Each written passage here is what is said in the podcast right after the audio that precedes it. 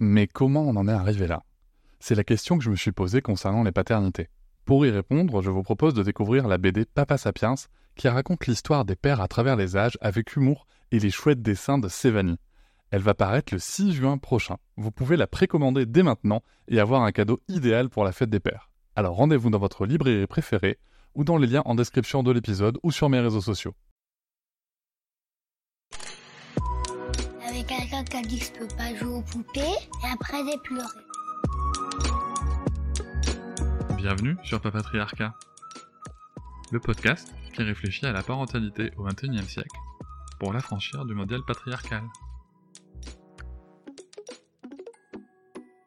Bienvenue dans le premier épisode de ce dossier consacré à l'allaitement. C'est un sujet hautement sensible que j'ai essayé de traiter avec euh, tous les gens qui m'ont épaulé pour le faire et que je tiens d'ores et déjà à remercier.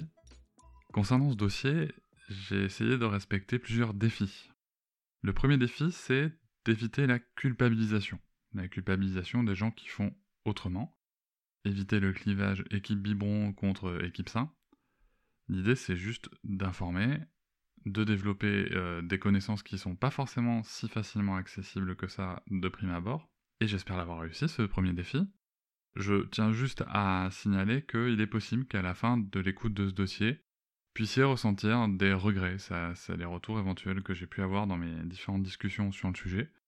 Bah, écoutez, euh, moi tout ce que je peux en dire, c'est que si vous sentez des regrets vis-à-vis de ce que vous avez pu faire, vis à -vis de ce que vous êtes en train de faire, ben, c'est pas grave, vous avez fait de votre mieux en tout cas, euh, avec amour, avec euh, les connaissances que vous aviez à l'époque. L'important c'est ce que vous allez pouvoir faire de ces connaissances à partir de maintenant. Voilà, peut-être que ça vous fera évoluer dans votre choix, peut-être pas, en tout cas votre choix sera fait en conscience et de manière éclairée, et ça c'est tout ce qui importe. Après chacun fait ce qu'il veut, ce qu'il ou elle veut. L'autre euh, défi que je m'étais fixé, c'était d'éviter de faire du mansplaining, ou de la m'explication en français c'est-à-dire de venir vous donner mon avis sur des éléments que je ne maîtrise pas. Euh, sur des ou là où je ne suis pas compétent. Voilà, c'est vraiment ce que je tiens en tant que féministe, allié du féministe, c'est ce que je tiens à éviter. Donc là, ce sera à vous de me dire si c'est bon pour, euh, pour m'aider dans, cette, euh, dans ce défi-là.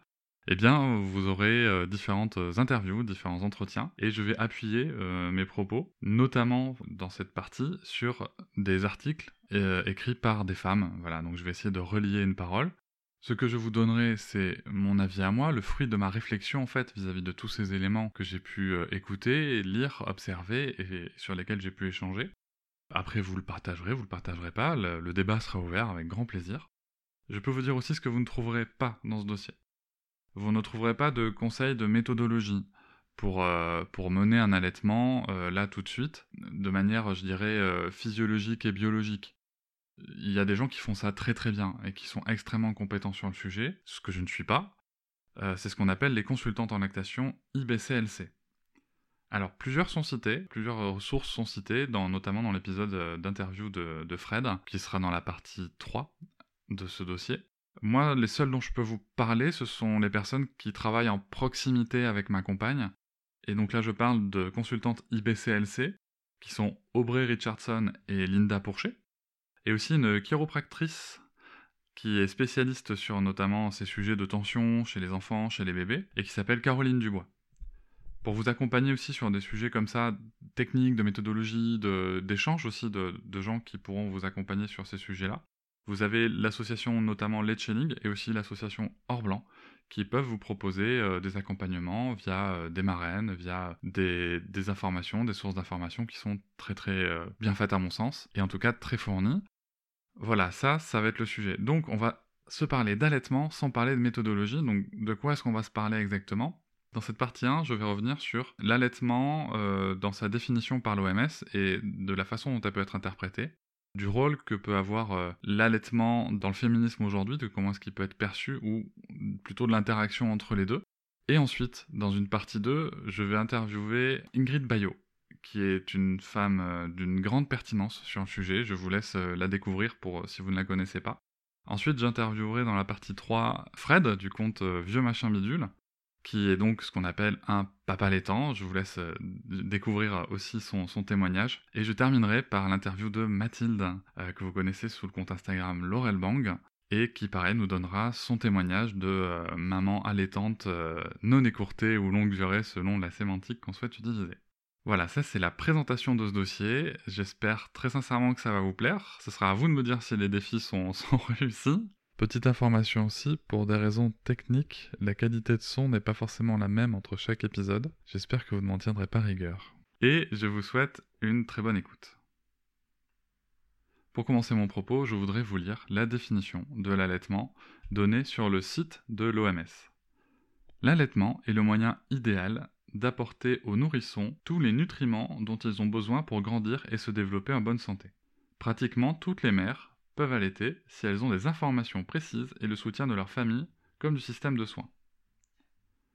Là, je vais sauter un petit passage qui parle strictement du colostrum et que je vous invite à lire, mais c'est pas, pas le sujet là tout de suite. Et donc ça se termine par la phrase L'allaitement exclusif au sein est recommandé jusqu'à l'âge de 6 mois.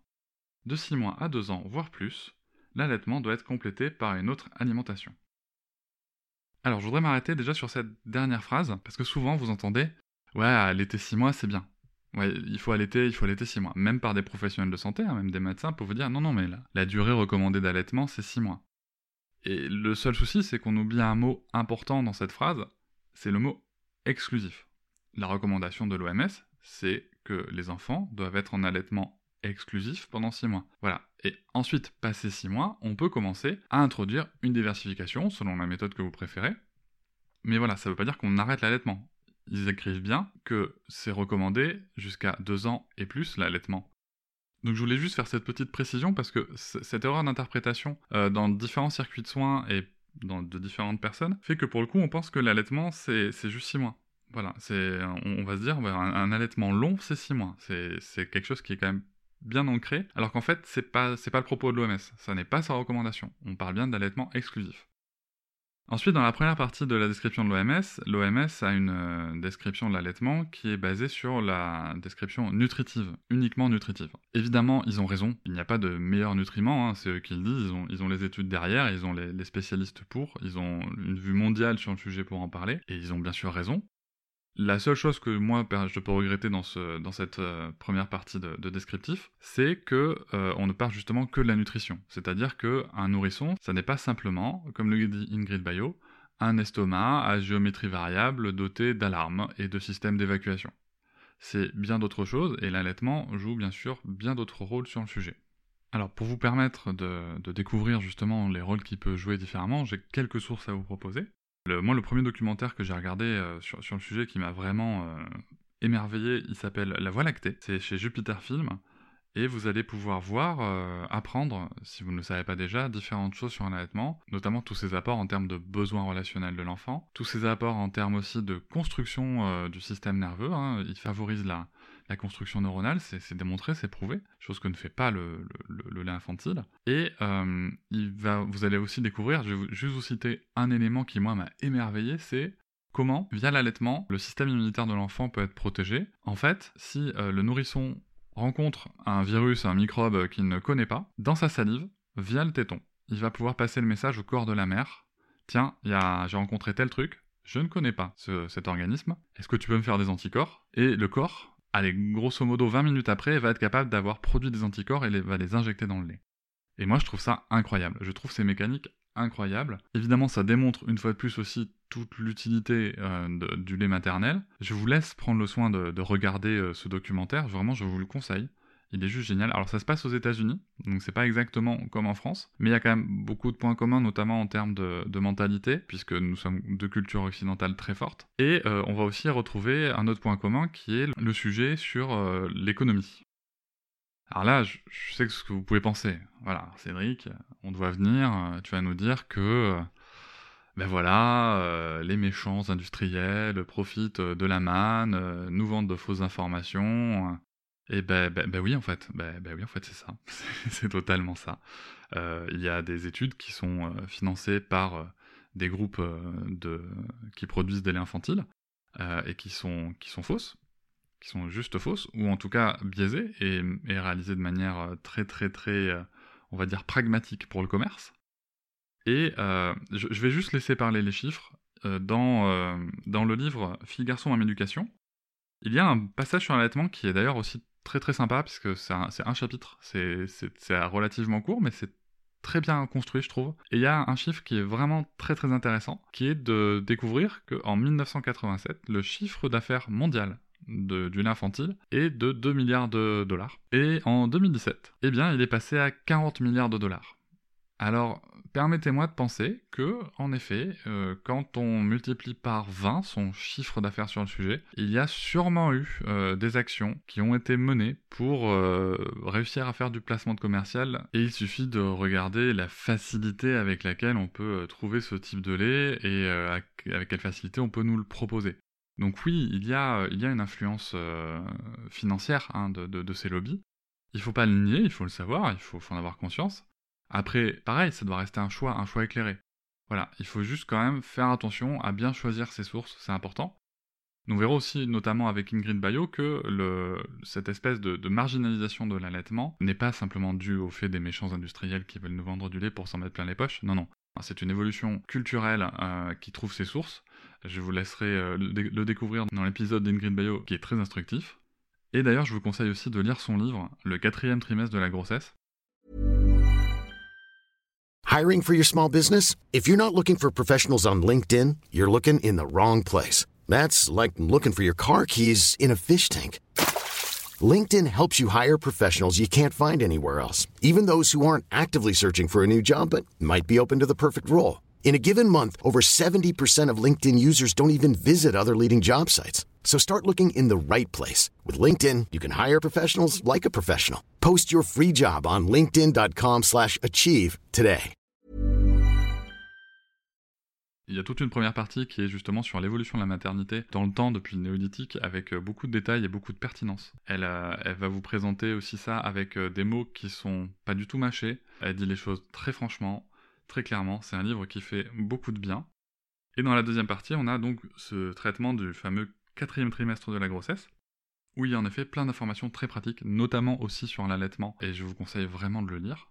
Et dernière source que je vous conseille de, découvrir, c'est le manuel très illustré d'allaitement, un livre de Caroline Guillot. Moi je le trouve très bien construit, accessible, assez complet. Euh, donc je vous recommande aussi de le lire, c'est ce qui va vraiment vous permettre d'avancer sur le sujet. Alors évidemment, euh, ça s'adresse aussi aux parents en devenir. Je vous conseille très très très vivement de vous renseigner sur le sujet. C'est un vrai vrai gros sujet. Et euh, je vous invite à donc à prendre toutes les sources nécessaires et à ne pas vous limiter au seul système de santé, parce que là, concrètement, c'est coup de bol ou pas coup de bol sur le sujet. Encore une fois, l'idée, c'est que vous puissiez faire votre choix en conscience. Et là, vous pouvez me dire, oui, enfin, c'est vrai que euh, moi, je suis féministe, engagé, et euh, c'est pas du tout ce que j'ai entendu. Et là, donc, nous allons pouvoir parler du féminisme et de l'allaitement. Alors, le féminisme et l'allaitement, c'est une histoire euh, compliquée, hein, c'est dans l'histoire en tout cas française. Je vais me baser sur un, article de Claude Didier Jean Jouveau. Je vous mettrai le lien, bien sûr, en descriptif du podcast, comme d'habitude, qui a, bien étudié la question et qui l'a bien résumé. En fait, nous avons dans, dans le féminisme au cours de, ces dernières décennies deux grands courants qui se distinguent. Vous pourrez voir dans cet article deux citations de deux grandes féministes européennes. La première est de Marie Becquet de Vienne, qui parle du lait de sa mère auquel l'enfant a droit, et qui a elle-même fondé en 1876 l'œuvre de l'allaitement maternel et des refuges ouvroirs pour femmes enceintes. Et une autre euh, citation qui est L'allaitement est une servitude épuisante, c'est au détriment de sa propre vigueur que la nourrice alimente le nouveau-né. Et ça, c'est de Simone de Beauvoir. Et là, on a deux grands courants qui se distinguent. Nous avons, dans un premier cas, un courant qui s'appelle le courant différentialiste ou essentialiste, qui prône un petit peu l'allaitement et la maternité comme le pouvoir du corps de la femme. Et d'un autre côté, nous avons le courant égalitariste, qui va vraiment mettre les hommes et les femmes au même niveau. Voilà, il n'y a pas de différence, nous devons tout pouvoir faire de la même manière. Alors à titre personnel, hein, je, respecte le travail de Simone de Beauvoir sur, la cause féministe sans aucun problème, elle, a apporté beaucoup de choses, mais je me rapproche quand même plus, moi, du, premier courant, tout simplement parce que, à titre personnel, euh, le féminisme, ce n'est pas une question de dire les hommes et les femmes, c'est pareil. C'est pas ça le débat pour moi. Le débat, c'est pas de dire ça. Les hommes et les femmes sont différents. Mais nous devons avoir les mêmes droits sur tous les plans de la société, nous devons avoir les mêmes droits. Une fois que ça s'est acquis, évidemment, il y a des différences, notamment au niveau de la maternité, et le mieux c'est de les accepter. Et en effet, pour l'avoir constaté, pour avoir échangé, je trouve ça merveilleux de voir des femmes s'épanouir dans leur allaitement, dans leur, maternité. Après, nous sommes bien d'accord qu'en termes sociétal, en termes de réaction de la société, en termes de charge mentale, il ne faut pas que ça soit un travail gratuit supplémentaire. Voilà. Et c'est là-dessus qu'on doit, euh, qu'on doit travailler. Pour moi, le débat ne porte pas sur l'allaitement en lui-même, nous connaissons ses bienfaits. Le choix de l'allaitement doit bien sûr rester celui de la mère, celui du père, celui des parents. Maintenant, une femme qui choisit d'allaiter doit pouvoir avoir le bon contexte pour le faire, le bon contexte de société pour le faire, le bon contexte d'aménagement sociétal pour le faire et le bon accompagnement aussi. Vous pourrez lire dans ce très bon article d'ailleurs euh, une petite histoire du féminisme français justement euh, sur, ce sujet. Euh, moi j'ai appris notamment que, bah, écoutez, l'État avec, ses qualités ses défauts de l'époque hein, ou d'aujourd'hui comme on veut, justement à un moment rémunérait hein, les, femmes qui, choisissaient d'allaiter. Et là on tient peut-être une piste. Parce que je vais vous donner mon avis sur le sujet pour, pour finir là-dessus, ma position. Je vais vous donner ma position sur le sujet pour finir là-dessus. Alors ça va se mélanger avec un autre sujet qu'on traitera plus tard, qui est l'histoire du congé parental. Moi, mon point de vue, c'est que la première chose qu'il faut respecter, c'est le choix. Le choix de manière éclairée. C'est-à-dire qu'aujourd'hui, nous avons une surexposition du lait infantile par rapport à l'allaitement et aux moyens donnés à l'allaitement, et ça, c'est un problème. Après, désolé de le dire, nous sommes dans une société de consommation, le lait infantile, ça ramène du pognon, et malheureusement, certaines personnes n'y voient que ça. Ensuite, il faut sortir de cette vision euh, de l'allaitement qui est uniquement une question de nutrition, D'accord? Ça, c'est enfin, ça, c'est démontré, c'est prouvé, il n'y a pas de... Je vous invite à lire les études sur le sujet, je peux éventuellement aussi donner des sources supplémentaires, mais il n'y a pas de débat, en fait, là-dessus. L'allaitement amène vraiment d'autres éléments au nourrisson que le simple fait de le nourrir. Et le père a un rôle à jouer là-dedans, nous le verrons que ce soit avec Fred dans la partie 3, ou avec Ingrid Bayo aussi dans la partie 2. Et vous verrez que pour, la plupart des personnes qui pratiquent l'allaitement en non écourté, c'est un choix logique et naturel et qu'elles le vivent très très bien et que justement ça peut éveiller ce pouvoir du corps de la femme, euh, cette satisfaction de, subvenir aux besoins naturels de, de son enfant. Et je le répète, ce n'est pas qu'un sujet de femme, c'est un sujet du couple. Et même au-delà, c'est un sujet de société. Et ça, c'est important. C'est pour ça que moi, je pense que si on devait faire évoluer le congé euh, paternité ou maternité, eh bien il faut le faire évoluer dans un sens où, en effet, euh, l'homme et la femme auraient le même temps de, congé, qu'on arrête de parler de congé maternité, qui est euh, quand même très mal perçu dans, le milieu professionnel, hein, qu'on parle de congé de parentalité, et que pour la mère, il démarre toujours six semaines avant la date du terme, bien sûr, et qui dure jusqu'à six mois après euh, le terme, tout simplement parce que la recommandation de l'OMS et d'autres organismes, c'est bien sûr l'allaitement exclusif pendant six mois. Donc ça, ça permettrait déjà d'avoir un premier allaitement qui se passe dans de bonnes conditions de présence euh, de la mère. Et le congé de parentalité pour le père euh, serait de la même durée que celui de la mère, mais bien sûr éventuellement décalé. Par exemple, on pourrait très bien avoir un congé de parentalité pour le père qui commence deux semaines avant la date du terme, et pour le coup, ça le décale de quatre semaines après que la mère ait repris éventuellement son activité son activité professionnelle si elle le désire. Et ça permet aussi voilà, de continuer d'épauler pendant 4 semaines, d'avoir ce temps d'adaptation avec quelqu'un à la maison qui peut gérer justement les charges, les charges mentales et permettre un meilleur équilibre. Voilà, alors ça, c'est le congé parentalité et le congé parental, c'est un vrai sujet qui sera sûrement traité à part, mais ça me semble être une bonne piste. Et euh, bien sûr, ça permet derrière d'avoir, de ne pas avoir ce ressenti euh, de faire les choses différemment, de, des réflexions éventuellement qui pourraient venir. Il faut informer. Mathilde le dit très bien dans, dans l'épisode 4. Il faut vraiment informer, prendre le temps d'informer. Aujourd'hui, nous ne savons pas, il y a du savoir qui s'est perdu sur le sujet. Et on veut tous le meilleur pour nos enfants. Encore une fois, moi je ne juge pas le choix que vous ferez entre le biberon ou l'allaitement. C'est votre choix. Maintenant, il faut qu'il soit fait de manière éclairée. Si une fois qu'il est fait de manière éclairée, vous choisissez de ne pas pratiquer l'allaitement et de faire au biberon, Très bien, c'est super, faites-vous quand même bien accompagner et n'oubliez pas non plus, quoi qu'il arrive, que les conseils qui vont suivre concernant les parents qui pratiquent l'allaitement s'appliquent aussi à vous. Parce que, quel que soit le, moyen d'amener du lait, il y a quand même des choses qui sont essentielles et qui vont à côté, dans l'accompagnement de l'enfant, mais aussi dans l'accompagnement des parents. Pour résumer, soyez en proximité avec votre enfant et prenez soin de vous. Prenez le temps de prendre soin de vous. Si vous prenez pas soin de vous, vous aurez du mal à prendre soin de votre enfant moi, j'ai découvert que c'est la base de nos origines, en fait, d'élever un enfant à plusieurs. Aucun parent ne devrait avoir à rester seul avec son enfant sans parler à un adulte, ne serait-ce qu'une journée. Et donc c'est là-dessus qu'il faut peut-être aussi qu'on travaille de manière sociétale. Et ça ne concerne pas que la France. Il y a une étude qui a été réalisée qui indique notamment que grâce à l'allaitement, une économie pour le système de santé d'au moins 2,45 milliards de dollars aux États-Unis, de 29,5 millions au Royaume-Uni et de 223 millions en Chine et de 6 millions au Brésil serait réalisable. les chercheurs ont par ailleurs calculé qu'en portant à 90% le taux d'allaitement exclusif jusqu'à 6 mois dans ces mêmes pays, cela permettrait de diminuer les coûts de traitement des maladies infantiles courantes telles que la pneumonie, la diarrhée ou l'asthme et si vous voulez, tout ça, ça permettrait de trouver une pour partie en tout cas des financements pour les solutions de congé parentalité que j'ai évoquées juste avant, et donc de permettre d'avoir de l'argent qui rentre dans le bénéfice de la communauté au lieu que ça parte dans des intérêts privés. Un autre point important euh, sociétal qui pourrait euh, évoluer grâce à l'allaitement, c'est aussi justement, on se parlait euh, des intérêts privés, on voit tous et toutes dans, dans, la publicité comment le corps des femmes est sexualisé en permanence, utilisé en permanence, Enfin, c'est quand même assez dingue. Il y a pas longtemps, je voyais une pub pour un vélo où euh, c'était, on, arrivait à mettre une femme nue dessus en pleine nature.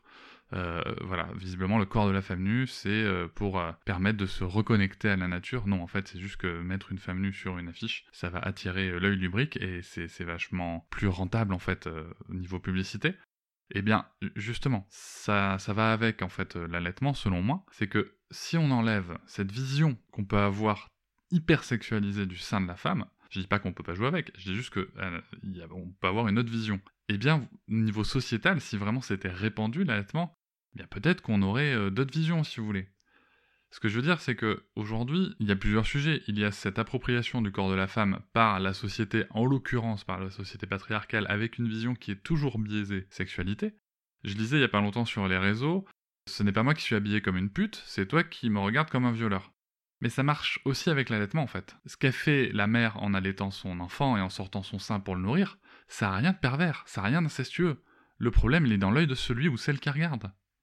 Ça, faut en avoir conscience. Ce sont nos constructions sociales qui font que nous percevons ça comme quelque chose de négatif, pervers, euh, qui, qui en avons une image totalement biaisée en fait.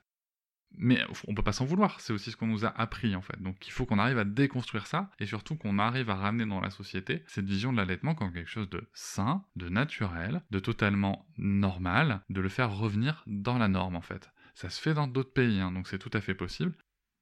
Et ça, il y a aussi des féministes qui le disent. Dans l'article que je vous ai cité précédemment, il y a justement des éléments cités venant d'une féministe qui s'appelle Penny Von Esterick, une américaine féministe et militante de l'allaitement, pour elle, les groupes féministes devraient intégrer l'allaitement dans leur lutte pour plusieurs raisons.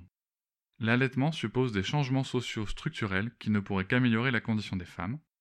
L'allaitement affirme le pouvoir de contrôle de la femme sur son propre corps et met en question le pouvoir médical. L'allaitement met en cause le modèle dominant de la femme comme consommatrice. L'allaitement s'oppose à la vision du sein comme étant d'abord un objet sexuel. L'allaitement exige une nouvelle définition du travail des femmes Définitions qui prennent en compte de façon plus réaliste à la fois leur activité productive et leur activité reproductive. Et l'allaitement encourage la solidarité et la coopération entre femmes, que ce soit au niveau du foyer, du quartier, au niveau national et international. Et je me permettrai d'y rajouter que ça peut aussi permettre une meilleure coopération à Delphes entre femmes, hommes.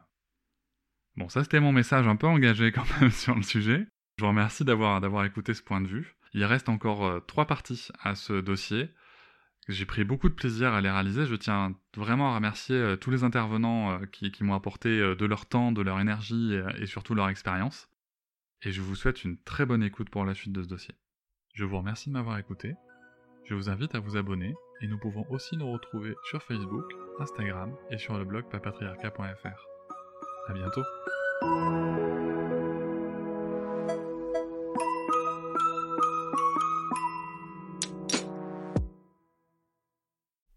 Hop, c'est encore moins. Si tu veux soutenir le podcast, tu peux aussi t'abonner à Papatriarca Plus et découvrir chaque semaine un épisode bonus en plus des 60 déjà disponibles. À découvrir sur tes applis de podcast comme Pocketcast, Castbox ou encore Apple Podcast. À très vite.